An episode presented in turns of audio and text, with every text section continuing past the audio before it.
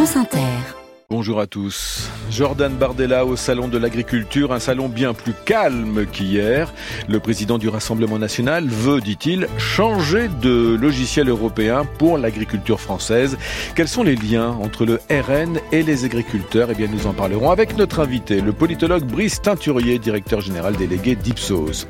Les macronistes auraient enfin trouvé leur tête de liste pour les prochaines européennes. Valérie Ayé, 37 ans, actuelle dirigeante du groupe centriste Renew Europe au Parlement européen. Son portrait dans un instant. Le tournoi destination, à 3 heures du match entre la France et l'Italie, nous irons au stade Pierre-Mauroy de Villeneuve-d'Ascq faire une dernière revue des troupes. Dans ce journal également, le Festival international des jeux de société. C'est à Cannes jusqu'à ce soir. Très gros succès de fréquentation pour découvrir des jeux loin des écrans. Notre rendez-vous avec les bonnes ondes de Sandrine Houdin sur l'engouement pour le rachat des colis perdus. Des colis finalement revendus au poids, à l'aveugle, ce qui réserve d'ailleurs quelques surprises. Mais c'est bizarre On dirait des perruques, ouais, je sais pas. J'aurais pas acheté. Hein. Ah oui, mais ça, on n'est pas dans les gens qui, qui commandent. Hein. Ouais. Parce que nous aussi, on découvre hein, en même temps que les clients. Hein. Et après ce journal, l'esprit sport avec un, un gros mental aujourd'hui, Nathalie Yanetta. Bah Eric, cette semaine on va se préparer mentalement au jeu. Notre invitée Marie-Laure Brunet, qui est une ancienne championne de biathlon, est devenue préparatrice mentale de grands champions. Elle va donc nous livrer sa méthode qui a très bien marché au dernier championnat du monde de biathlon. Ça c'est tout de suite après votre journal. À tout à l'heure. À tout à l'heure Nathalie. Enfin le temps de ce dimanche, Céline Dacosta, de la pluie encore cet après-midi. Oui, de la pluie et du vent, un ciel bien agité avec les averses les plus importantes sur le quart sud-ouest. Et vos prévisions complètes dans une vingtaine de minutes. France Inter. Un salon de l'agriculture donc bien plus accueillant qu'hier pour la venue ce matin de Jordan Bardella. Le président du Rassemblement national est aussi tête de liste aux prochaines européennes. Son parti est même favori des sondages. Bonjour Pierre Pilet. Bonjour Eric, bonjour à tous. Vous êtes en direct de la porte de Versailles à Paris. Jordan Bardella est arrivé un peu avant 10 heures et il l'a martelé d'emblée. Il veut changer de logiciel au niveau européen pour l'agriculture française. Oui, des mots employés à plusieurs reprises par Jordan Bardella ce matin dans le pavillon principal, notamment lorsqu'il a discuté avec des producteurs sur un stand de charcuterie de l'Aubrac. Je pense qu'il euh, faut changer aujourd'hui la... le cap qu'on a en matière agricole. Voilà. Et tant qu'on soumettra des règles européennes qui sont contraires à nos intérêts et qui mettent en concurrence nos agriculteurs avec des produits du bout du monde qui respectent aucune des normes qu'on impose aux agriculteurs français, alors nos agriculteurs ne pourront jamais être compétitifs. Donc il faut protéger notre agriculture et il faut rompre avec euh, le pacte vert qui est promu par la Commission européenne, qui est en train de tuer nos agriculteurs. L'Europe doit être un bonus, pas un boulet. Autre phrase prononcée par euh, Jordan Bardella, dont la présence ici attire beaucoup de curieux, visiteurs et éleveurs. Le président du RN qui enchaîne les selfies. Jordan président, peut-on entendre euh, par moment. L'Europe qui revient souvent dans les échanges? Jordan Bardella esquisse sa vision de la crise et de l'avenir. On souhaite effectivement une Europe des coopérations entre États. Force est de constater aujourd'hui que dans les différents mouvements agricoles qui sont exprimés, que ce soit en France, euh, aux Pays-Bas ou dans d'autres pays d'Europe, à chaque fois le point commun de ces mouvements, c'est l'Union européenne de Bruxelles. Et l'Union européenne, pour permettre à l'Allemagne d'exporter des voitures allemandes, considère nos agriculteurs comme une variable d'ajustement. Ça n'est pas mon cas. Jordan Bardella qui appelle Emmanuel Macron à s'opposer à un deuxième mandat d'Ursula von der Leyen à la tête de la Commission européenne. Ursula von der Leyen qui prône la décroissance agricole selon le président du RN. Pierre Pilet, en direct donc du Salon de l'Agriculture avec les moyens techniques de Jeffrey Marianne. Et cet après-midi, euh, Raphaël Glucksmann, à la tête du parti euh, Place Publique, à gauche donc, euh, fera à son tour une déambulation à ce salon, dans ce salon de l'agriculture. Bonjour Brice Teinturier. Bonjour. Vous êtes directeur général délégué de l'Institut Ipsos. Quand Jordan Bardella dit ce matin qu'il veut changer de logiciel européen pour l'agriculture française, ça sous-entend quelle politique? Eh bien, c'est une politique qui met davantage l'accent sur euh, la souveraineté, le protectionnisme, le refus d'un certain nombre de normes et qui appuie d'une certaine façon là où ça fait mal. Parce que ce qui a fondamentalement changé dans le rapport des agriculteurs euh, à l'espace euh, politique, c'est que les agriculteurs ont voté à droite pendant extrêmement longtemps. Euh, lors de la dernière présidentielle, ils votaient pour Emmanuel Macron beaucoup plus que pour Marine Le Pen mmh. ou Éric Zemmour. Mais c'était aussi un héritage euh, glorieux pour euh, la droite qui défendait les agriculteurs, avec la figure par exemple de Jacques Chirac, donc une incarnation aussi très forte, mais également une Europe, on l'a un peu oublié, dont les agriculteurs ont beaucoup profité. La PAC, un certain nombre de prix garantis, euh, des exportations très très puissantes, les agriculteurs savaient ce qu'ils devaient à l'Europe. Et c'est ce contexte qui a changé, c'est ça qui s'est effondré.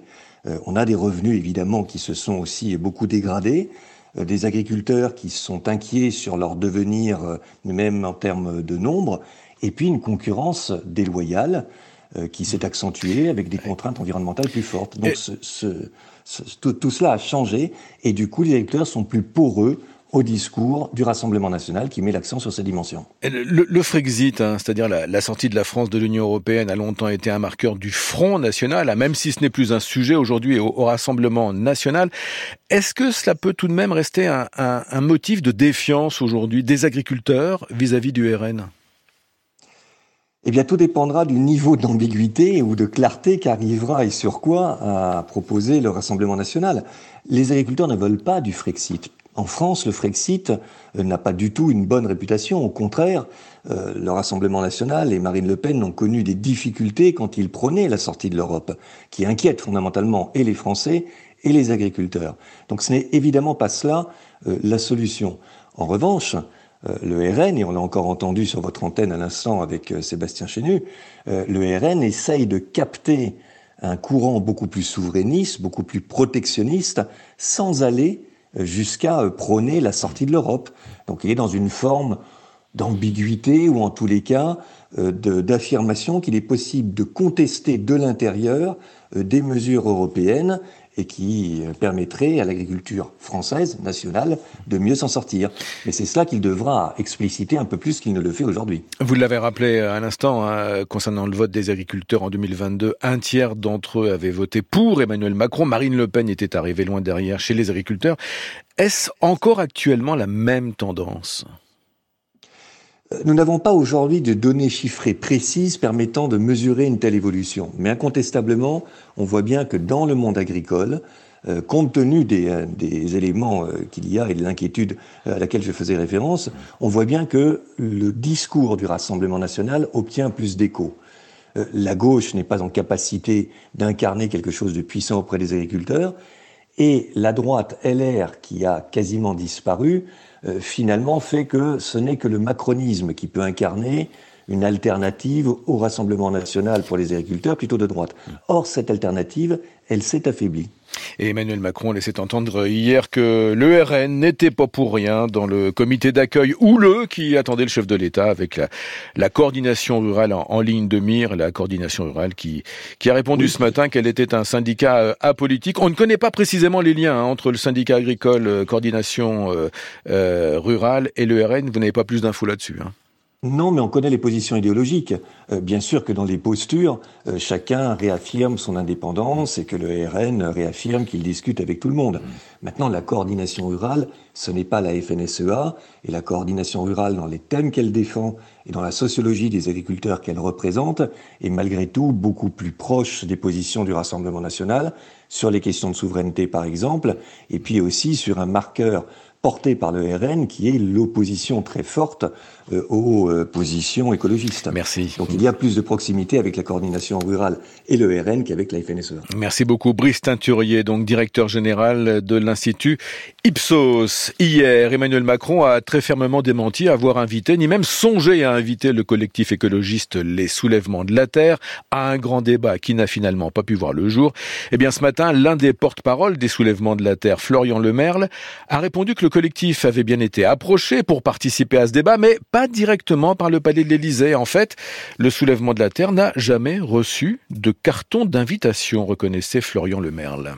Emmanuel Macron a dit qu'il n'avait jamais songé à initier une invitation des soulèvements de la Terre à ce grand débat. Or, nous, ce qu'on constate, c'est que ça a été annoncé en conférence de presse. Jeudi, il y a plusieurs cadres d'Europe Écologie Les Verts qui nous ont dit que euh, des cabinets ministériels les avaient contactés euh, pour récupérer euh, des numéros de téléphone de nos porte-paroles pour nous inviter au grand débat. Mais en fait, je pense qu'ils ont rétro-pédalé, voyant que ça allait, voilà, ça allait mal se passer. C'est pas parce qu'on n'a pas reçu d'invitation qu'on n'a pas été dans le processus. Mais en fait, on n'est pas les seuls à pas avoir reçu d'invitation. On avait discuté avec Génération Future qui, eux, ont bien été confirmés comme étant invités. Et eux n'avaient pas reçu d'invitation non plus, quoi. Voilà, pas invité formellement, mais pas pour autant hors processus, rétorque ce matin ce porte-parole des soulèvements de la Terre, interrogé par Jules Dequi.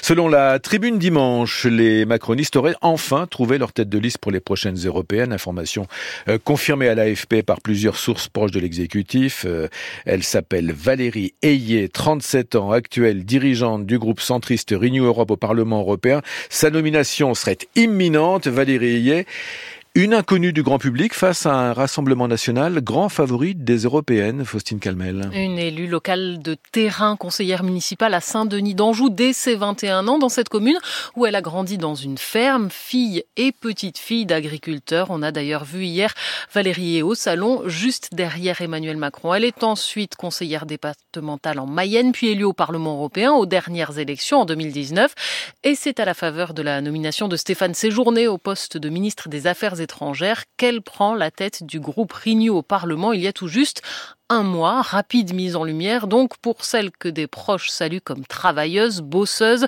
À Bruxelles, elle siège à la commission des budgets en charge de la relance post-crise Covid et des ressources propres de l'UE. Sujet ardu, donc plutôt du domaine de l'ombre, un manque de notoriété qui pourrait peser sur sa candidature. Face au Rassemblement national et Jordan Bardella donné 10 points devant le parti présidentiel dans les sondages pour les élections de juin prochain. Il est 13h12. France Inter. Le journal de 13h. Éric Delvaux. Le cabinet de guerre israélien a donné son aval à la poursuite des discussions autour de nouvelles, d'une nouvelle trêve à, Gaza, mais la situation reste extrêmement tendue et ça dans toute la région. L'armée israélienne continue son offensive, notamment en Syrie, euh, Christian Chenot. Deux membres du Hezbollah ont été tués ce matin lors d'une frappe israélienne visant un camion en Syrie à proximité de la frontière libanaise. L'État hébreu cible régulièrement le mouvement chiite qui s'approvisionne en armes depuis l'Iran via la Syrie.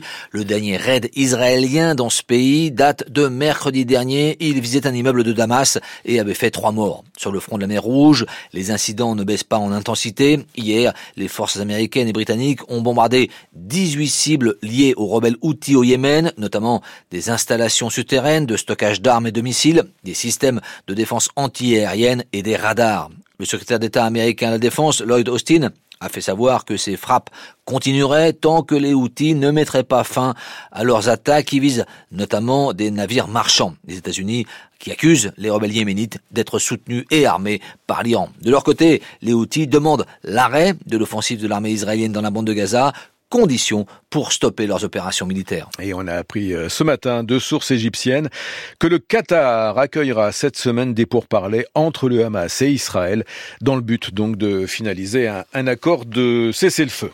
L'actualité sportive à présent et en France, ce sera à partir de 16h le troisième match de l'équipe de France dans le tournoi des Six Nations, c'est du rugby. France Italie, après une défaite face à l'Irlande et une courte victoire face à l'Écosse. Bonjour Fanny Le Chevestrier. Bonjour Eric, bonjour à tous. Vous êtes en direct du stade Pierre-Mauroy de Villeneuve d'Ascq, près de Lille. Eh bien, les Français vont devoir aujourd'hui reprendre confiance pour se relancer dans ce tournoi.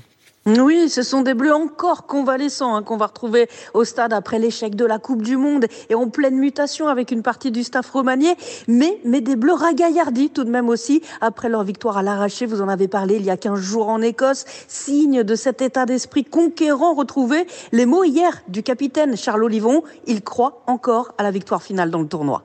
On connaît le tournoi destination, c'est une compétition qui est très longue, on a pu le voir... Euh je crois que c'était en 2020, hein, on passe à rien, au goal average particulier, ça se joue. Euh, une défaite, on sait très bien que tous les points comptent, les points de bonus, etc. Donc ça peut se jouer à la dernière journée, on le sait.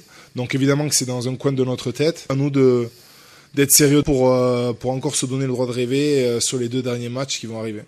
Alors, est-ce qu'on va enfin retrouver un 15 de France offensif? Le toit fermé hein, du stade Pierre-Mauroy offrira en tout cas des conditions de jeu idéales, notamment pour voir à l'œuvre Damien Penaud, qui n'est plus qu'à deux essais de Serge Blanco, le meilleur marqueur de l'histoire du 15 de France. Fanny Le Chevestrier, France-Italie, donc à partir de 16h. Nous partons à Cannes, au Palais des Festivals, plein à craquer, non pas pour du cinéma, mais pour le Festival international des jeux, des jeux de société. Dernier jour aujourd'hui plus de 100 000 visiteurs, des passionnés qui viennent tester des jeux, en acheter aussi, des jeux de société donc, de plateaux ou de cartes. Justine Leclerc, ce festival est donc un, un grand rassemblement loin des écrans. Assis autour d'une petite table pour enfants, Régis, Marion et Jean découvrent un jeu de cartes très rigolo. Ça c'est beaucoup. Ici, ça c'est la clap-clap, regardez. On tape dans les mains. Qu'il fallait faire En fait, on posait des cartes et il fallait faire des gestes. À l'ère du tout numérique et des écrans, les jeux de société permettent aussi de s'évader, explique Charlotte des éditions. Nous, on a une grande gamme vraiment qui va du coup de 3 à 8 ans. Et euh, en fait, on a plein d'illustrateurs, plein d'auteurs géniaux qui donnent vraiment envie avec des jeux de mécanique, de stratégie à ne pas être derrière un écran, mais à continuer à jouer aux jeux de société. Dans cette famille de Châteauneuf de Grasse, on joue en vrai et en virtuel. À la maison, il y a les écrans que le week-end et c'est très limité en temps. Et justement, on cherche des petits jeux qui durent que 10-15 minutes pour le soir, avant le repas, de faire un petit jeu en famille. Léana, 6 ans, a trouvé son bonheur au Festival des Jeux. Le pingouin, il y a des pingouins et après, si on a le même ordre, ben, il faut prendre le pingouin. Le pingouin, gare au requin, premier de cordée, voilà des jeux testés et approuvés par les enfants et qui rivalisent largement avec les consoles de jeux vidéo. Voilà, ce festival international des jeux à Cannes s'est ouvert jusqu'à 19h aujourd'hui. Voici les bonnes ondes de Sandrine Houdin à propos des, des ventes de colis perdus. Ils sont revendus au, au poids et à l'aveugle, une, une nouvelle forme de pochette surprise. L'acheteur ne sait pas ce qu'il vient d'acquérir. C'est un nouveau mode de commerce victime de son succès avec son lot d'arnaques car certains mettent un peu n'importe quoi sous l'emballage et ils vendent le paquet deux à trois fois plus cher. En général, ils opèrent d'ailleurs sur les marchés ou dans les galeries marchandes. Eh bien, Sandrine Houdin est tombée par hasard sur une vente plus que douteuse. Premier colis au hasard. Il y a euh, 700 grammes. 21, 21 euros. Alors, Minette Bah, je sais pas, on va voir. C'est quoi? Je sais pas. Mais c'est bizarre. On dirait des perruques. Ouais, je sais pas. Ouais, J'aurais pas acheté. hein. Ah oui, mais ça, on n'est pas dans les gens qui, co- qui commandent. Hein. Parce que nous aussi, on découvre hein, en même temps que les clients. Hein. Ah, Madame tâte aussi à côté. C'est de la loterie. Allez, autre paquet. C'est bon pour 50 pour les trois? Verdict. hein. Eh ben, je crois que c'est une veste pour l'hiver. Et oui, une veste sans manches. Alors, le deuxième. Alors, le deuxième. Bah, une autre veste. Ah, bah dis donc. Eh ben, Deux bah, sur voilà. trois. Hein, moi qui voulais des vestes. Et du coup, le troisième. Hop. Et c'est une veste d'hiver aussi, mais avec des manches. Euh, C'est Ballot, la vendeuse, derrière sa balance. On a trouvé un téléphone hier, un colis à 20 euros, un téléphone à 350 euros à l'intérieur. Autre exemple. Des AirPods Pro, beaucoup de baskets de marque. euh, on a même eu une de un téléviseur hier. hein. 650 grammes. C'est un peu la roulette russe. C'est reparti. Allez, soyons fous. Alors, Faut bien emballer. Hein. Hop. Alors, une doudoune. il n'y a pas de téléphone dedans. Deuxième colis. Ouh, Ça va être encore une doudoune. oh non, c'est pas possible. C'est la même que la première. Troisième. Allez. Oh bah. Qu'est-ce que c'est Votre fournisseur Oui, partout dans l'Europe. Chez tous les, les livreurs, euh, voilà, partout. Très précis. Les quantités acheminées. Je sais. On peut pas dire comme ça parce qu'il y a des palettes moins, il y a des palettes plus. euh, on est à peu près dans les. Oh là là, ça va être dur à calculer, madame. Allez, stop. On remballe. William Mourière est écœuré. Il a fondé Flamingo Box, leader européen du colis perdu, et ces ventes-là le désespèrent. ce qu'on appelle des faux colis perdus. C'est-à-dire qu'ils vont aller acheter sur des, des brocantes, des machins, ils foutent ça dans des sachets, dans des cartons, et ils vendent ça comme du colis perdu. Vous voulez dire qu'il y a beaucoup de petits malins quoi. Non, des escrocs. Je les appelle pas malins, je les appelle escrocs. Ils arrivent, ils arnaquent, ils revolent, les revoyaient plus. Et voilà, pour éviter les escroqueries, donc sachez qu'à plus de 20 euros le kilo, il faut être méfiant. Les bonnes ondes de Sandrine Houdin, c'est aussi sur franceinter.fr. Avant de détailler la météo, sachez que le département des Deux-Sèvres est placé depuis quelques heures en vigilance orange au cru. Le temps. La météo avec Vitacitral TR+, des laboratoires Acepta, gel réparateur pour les mains abîmées par le froid, les gels hydroalcooliques et les lavages fréquents, en pharmacie et parapharmacie. Bonjour Céline Dacosta. Bonjour Eric, bonjour à tous. Encore des averses cet après-midi. Oui, des averses qui traversent le pays. Les seules régions qui restent un petit peu plus au sec avec quand même davantage de nuages que ce matin sont l'Alsace, la Franche-Comté, le nord des Alpes et la Corse. Pour les autres, des averses. Alors elles sont plus modérées au nord de la Loire, plus soutenues sur le sud du pays, particulièrement la Nouvelle-Aquitaine où on va surveiller les cumuls de pluie qui arrivent sur des sols déjà saturés en humidité qui pourraient provoquer des inondations. Elles seront également importantes sur le sud-est où un épisode épisode méditerranéen va se mettre en place dans la soirée, du Languedoc à la Provence et Côte d'Azur, épisode qui va durer euh, toute la nuit prochaine et encore un petit peu mmh. demain matin. Et puis on n'oublie pas la neige qui tombe sur le massif central, le sud des Alpes au-dessus de 1200 mètres, sur l'ouest des Pyrénées également, toujours au-dessus de 1200 mètres, mais là avec des chutes de neige beaucoup plus importantes. Les températures sont plus douces à l'ouest. Oui, à l'ouest et près de la Méditerranée, 12 degrés à Tarbes et Brest, 13 à La Rochelle et à Perpignan, 14 à Nantes et Marseille, 15 à Biarritz et 16 à Bastia. C'est encore frais, mais deux saisons pour les autres, avec une moyenne de 6 à 10 degrés. C'est Linda Costa.